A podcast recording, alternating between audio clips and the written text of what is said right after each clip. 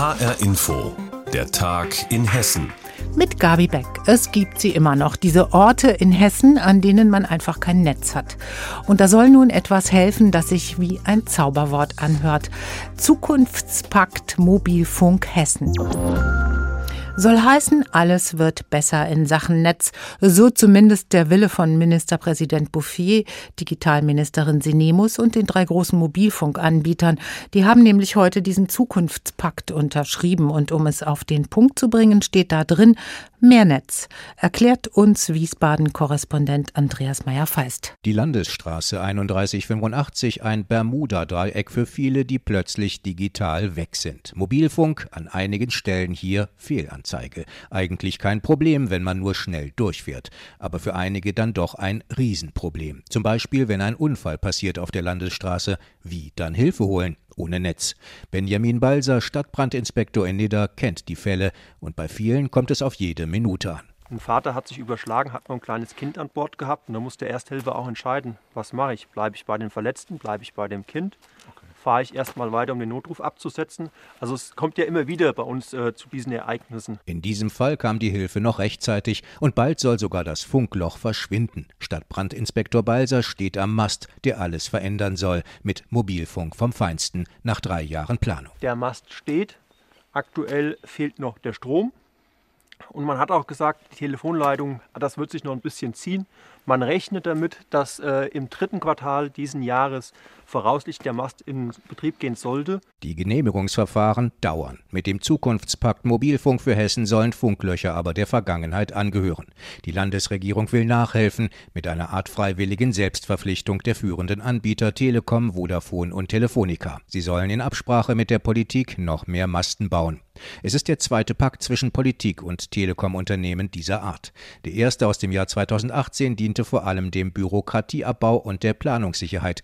Jetzt geht es um die Netze der Zukunft. LTE bzw. G4 sollen bis 2024 für jeden und überall verfügbar sein, und zwar nicht nur über einen Anbieter, sondern über mehrere. Daran hapert es noch. Überall dort, wo wenig Menschen wohnen und es sich für die Anbieter nicht lohnt, groß aufzurüsten.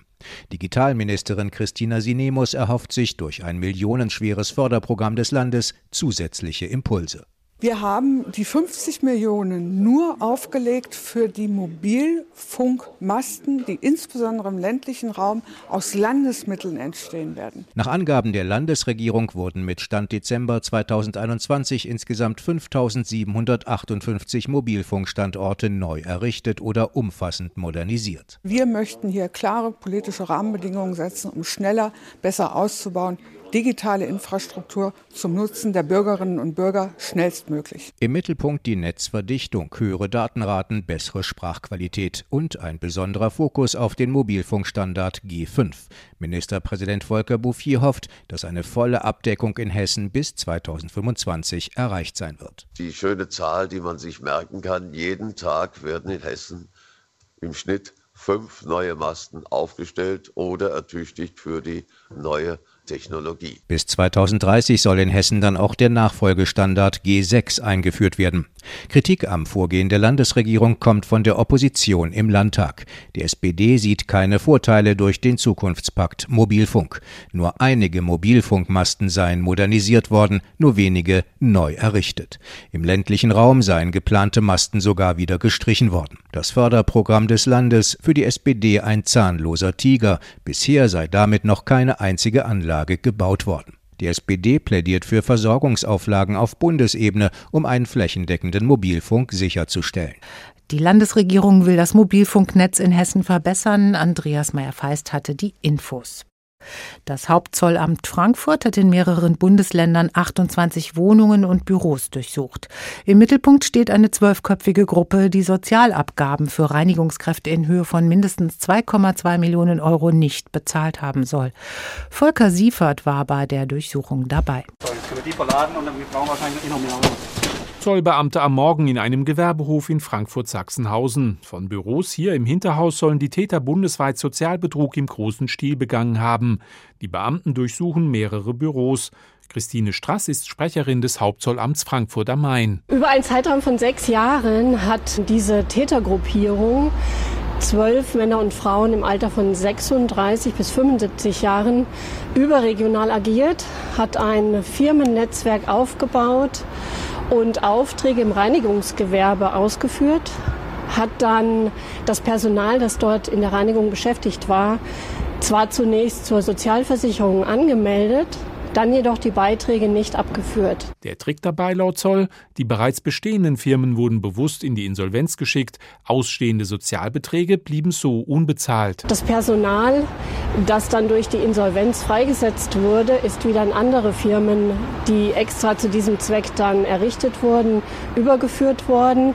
Und dort hat man dann zusätzlich auch noch ausländische Arbeitnehmer illegal beschäftigt. Es entstand ein über Jahre gewachsenes Firmengeflecht mit vielen Adressen, Niederlassungen, Niederlassungen Strohmännern und Strohfrauen.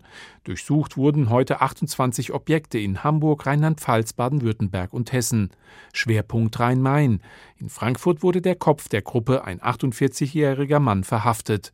Er kam in Untersuchungshaft. Der bereits festgestellte Schaden ist immens, meint Zollsprecherin Christine Strass. Der sozialversicherungsrechtliche Schaden beträgt schon jetzt 2,2 Millionen Euro und die Ermittlungen gehen weiter und da muss man schauen, wo dann letztendlich das Ganze noch hinsteuert. Die von den Zollbeamten abtransportierten Rechner und Dokumente könnten also noch Hinweise auf noch größeren Sozialbetrug enthalten.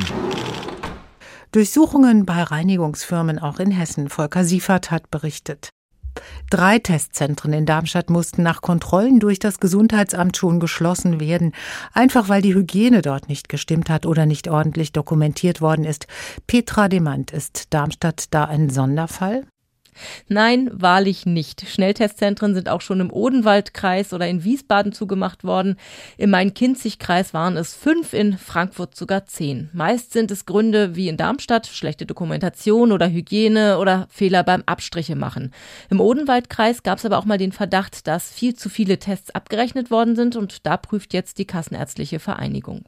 Die Anzahl der Zentren in den Städten oder Kreisen ist ja sehr unterschiedlich. Neun zum Beispiel in der Stadt Offenbach oder 160 in Frankfurt. Dazu noch die Apotheken und die Ärzte. Wie regelmäßig kann man da überhaupt kontrollieren? Alle Gesundheitsämter kontrollieren bei einer Neueröffnung, also wenn die offizielle Beauftragung ausgesprochen wird und wenn Hinweise auf Fehler oder Mängel reinkommen. Richtig regelmäßige Kontrollen machen aber nur wenige. In Wiesbaden zum Beispiel heißt es, es werde regelmäßig kontrolliert, aber nicht wie oft. In Offenbach wird auch geguckt, wenn bei einem Zentrum nur negative Ergebnisse gemeldet werden. Oft heißt es aber unregelmäßig, stichprobenartig oder wenn die Zeit es zulässt. Für mehr Kontrollen ist da wohl einfach nicht genug Personal da sagt Petra Demand. Testzentren sind nicht immer hygienisch einwandfrei. Einige mussten geschlossen werden. Die Stadtverordnetenversammlung in Kassel war gestern an einem ungewöhnlichen Ort, nämlich an der Uni. Aber viel ungewöhnlicher war die Bombendrohung, deshalb war sie nämlich ziemlich schnell zu Ende, diese Stadtverordnetenversammlung. HR-Inforeporter Jürgen Gienauer, was ist denn genau passiert? Ja, die Aufregung war tatsächlich groß. Die Stadtverordneten, du hast es gesagt, haben ja ausnahmsweise mal in einem Hörsaal der Uni getagt, weil die Stadthalle wegen eines Konzertes schon belegt war. Ja, und nach gut einer Stunde war schon vorbei mit der Herrlichkeit, weil Unbekannte eine Mail geschickt haben über einen größeren Verteiler, wo mit mehreren größeren Sprengsätzen und Rohrbomben gedroht wurde. Daraufhin wurde natürlich der Saal geräumt und die Polizei hat erstmal alles mit Sprengstoffspürhunden abgesucht, allerdings ohne irgendwas zu finden. Und heute wird dann weiter ermittelt, hm. ermittelt hat mir heute Morgen ein äh, Polizeisprecher gesagt. Man guckt mal, wo das hingeht. Weiß man denn schon, wer dahinter steckt? Sagen wir es mal so, es gibt relativ deutliche Hinweise, mhm. äh, wessen Geisteskind die Absender sind. Also da heißt es in der Mail Maskenpflicht, Testwahn, Impfzwang, ihr habt dem Volk den Krieg erklärt, den Krieg könnt ihr haben. Mhm.